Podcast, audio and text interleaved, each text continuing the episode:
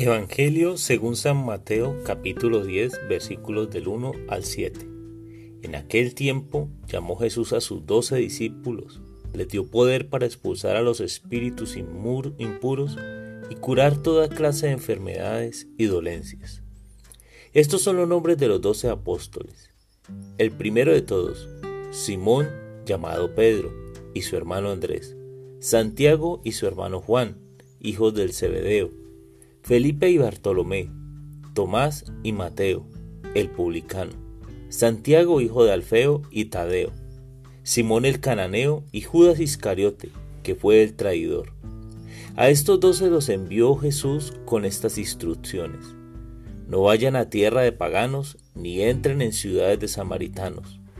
Vayan más bien en busca de las ovejas perdidas de la casa de Israel. Vayan y proclamen por el camino que ya se acerca el reino de los cielos. Palabra del Señor.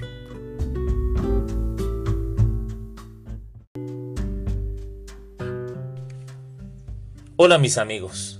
Hoy Jesús llama a sus mensajeros, a sus amigos, a sus doce discípulos para enviarlos a proclamar la cercanía del reino de los cielos, dándoles poder para expulsar espíritus inmundos y curar toda clase de enfermedades y dolencias.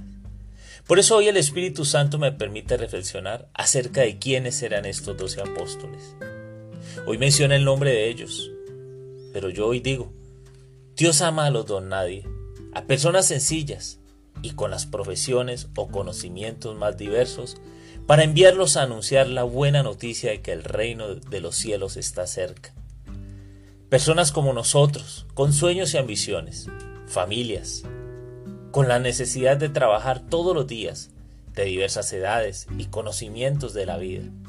Personas de las que cualquiera se preguntaría quiénes son estos para que anden hablando de un estilo de vida conocido, pero que estaba oculto a los ojos de muchos, el del amor. Personas a las que Jesús dio poder para expulsar a los espíritus impuros y curar toda clase de enfermedades y dolencias. Definitivamente son los don nadie, los preferidos de Dios, para que se realice su obra. Quizás tú o yo somos unos de esos donadie de esta época, de los cuales Dios se quiere valer para extender su reino de amor. ¿Lo has pensado alguna vez? ¿Que tú eres uno de ellos, de los que Dios ha llamado a servir? Y no solo a servir, con mayor claridad, a amar a todos.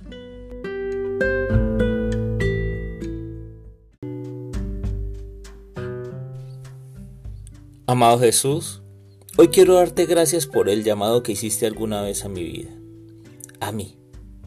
Y quiero pedirte y darte gracias por cada una de las personas que tú llamas, las que te han estado sirviendo, pero también las que tienen duda, las que tienen temor y miedo. Y hoy quiero orar por ellas, para que Señor tengan la valentía de aceptar el llamado que tú les haces porque tú hoy nos hablas de esas personas sencillas, humildes, temerosas, que incluso te traicionaron, te negaron también, que tenían ambiciones.